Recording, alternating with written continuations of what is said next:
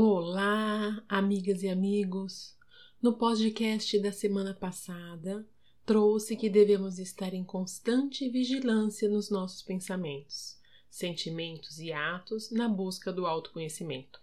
Além disso, baseado no livro Manual Prático do Espírita, de Ney Pietro Pérez, comentei que podemos nos conhecer na interação com o outro, ouvindo as críticas sobre nós observando a atitude dos nossos filhos por carregar o que imprimimos neles e observar nossos sentimentos quando nos inquietamos com as atitudes alheias.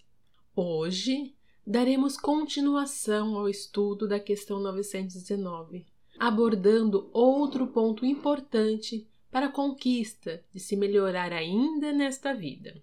A principal referência de hoje continua sendo o livro Manual Prático do Espírita de Ney Prieto Pérez. Então é aqui que damos início a mais um podcast Busca pelo Equilíbrio. A disposição de conhecer-se a si mesmo pode surgir naturalmente como fruto do amadurecimento de cada um, de forma espontânea, resultante da própria condição espiritual do indivíduo ou poderá ser provocada pela ação do sofrimento, que, sensibilizando a criatura, desperta para valores novos do espírito. Então, hoje abordaremos o conhecer-se pela dor. Tomando como exemplo a história do filho pródigo, vimos que depois de ter esbanjado toda a fortuna que recebeu de herança do pai, fica na miséria e começa a sofrer. A atitude do filho pródigo foi de tomar consciência dos seus equívocos, arrependeu-se e decidiu voltar para a casa do pai. É justamente essa a proposta do autoconhecimento pela dor.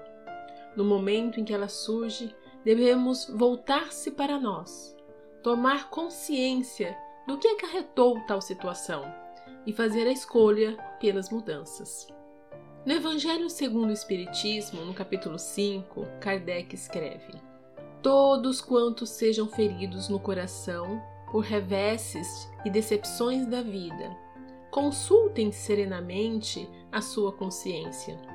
Remontem, pouco a pouco, a causa dos males que os afligem e verão se as mais das vezes não poderão confessar se eu tivesse feito ou se não tivesse feito tal coisa, não estaria nessa situação. Pois bem, meus amigos, sabemos que a semeadura é livre, porém a colheita é obrigatória. Somos livres para agir e muitas vezes abusamos da nossa liberdade de ação. E quase sempre é através das consequências que nos atingem que percebemos o nosso abuso. Então a dor ela funciona como um despertador a nos dizer: olha, está na hora de fazer uma pausa e praticar o autocuidado. Ela nos dá a oportunidade de retificar as nossas mazelas do pretérito, desta ou de outras existências.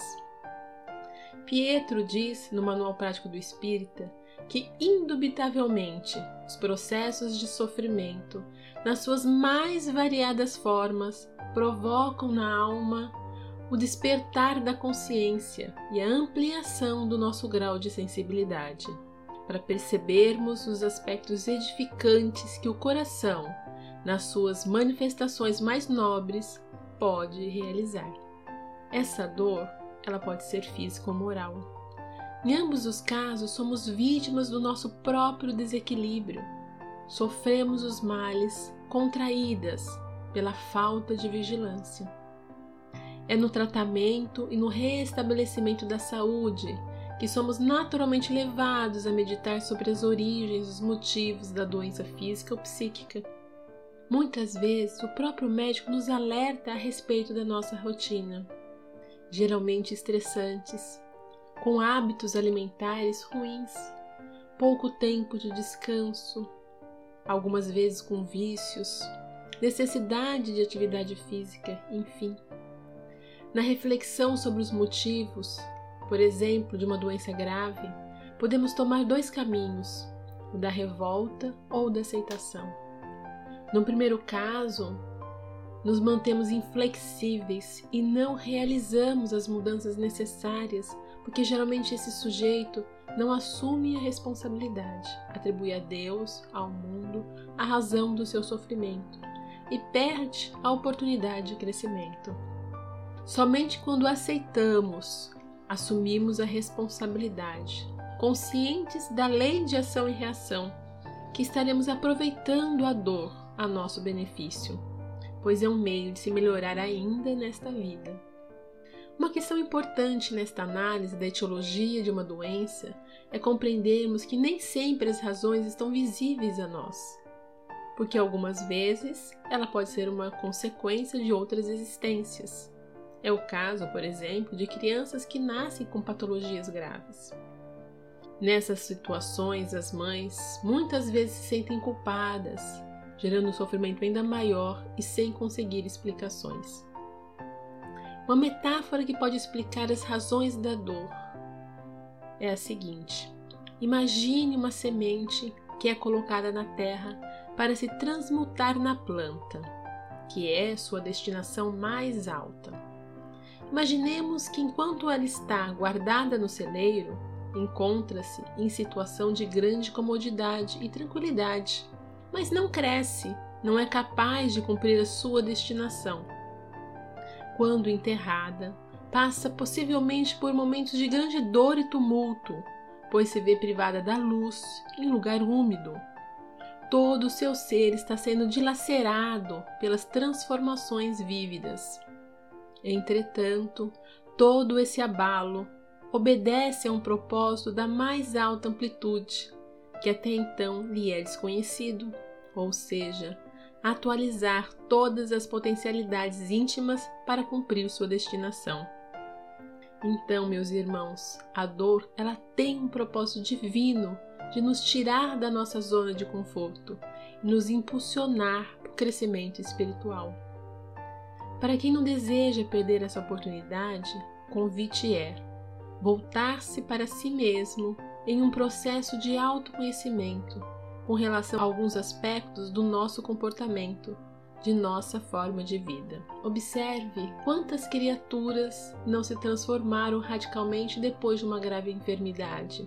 Quantos não descobrem dentro de si os valores eternos do espírito após terem sofrido longos períodos de tratamento ou perdas irreparáveis de entes queridos, após padecerem com dores morais, desilusões de caráter afetivo ou dificuldades materiais que nos ensinam a valorizar as coisas simples da vida?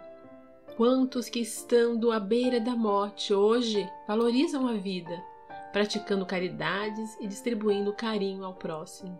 As dores, sob qualquer forma, ensina-nos profundamente a nos conhecer e a nos transformar.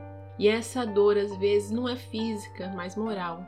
Por exemplo, de uma irrealização profissional, que é um tipo de sofrimento que algumas vezes nos leva a criar falsas crenças como eu sou um fracassado, e a pessoa tem dificuldade de sair dessa prova. Mais uma vez, faz-se necessário a ressignificação de crenças. Essa prova às vezes é a da feiura, que para superar o complexo de feia, torna-se uma compulsiva na aquisição da beleza. O importante de tudo isso é que qualquer que seja a nossa prova, se é da doença ou da moral, precisamos saber que a vida é muito maior que a prova.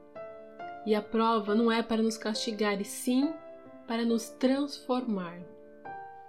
Não precisamos ser um fracassado a vida inteira nem precisamos ter um excesso de vaidade, ter rancores. Somos muito mais do que qualquer um desses atributos.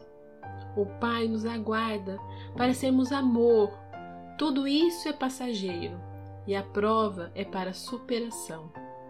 O que não podemos é cair na armadilha de acreditar que não somos capazes de melhorar ainda nessa vida, que somos assim mesmo e pronto, ou que não temos mais idade para mudança. Elevemos nossos pensamentos a Jesus e recordemos Suas palavras quando diz: Pede e vos será concedido. Buscai e encontrareis. batei e a porta será aberta para vós. Acreditem, tenham fé no poder dessas palavras. Busquem pela oração e não desistam. Obteremos o auxílio do alto a tudo aquilo que nos propomos a fazer, que não prejudique o próximo e que vise o nosso autoconhecimento e melhora íntima. E é isso, meus irmãos. Encerro aqui a mensagem de hoje. Muita luz e até o próximo podcast. Um grande abraço.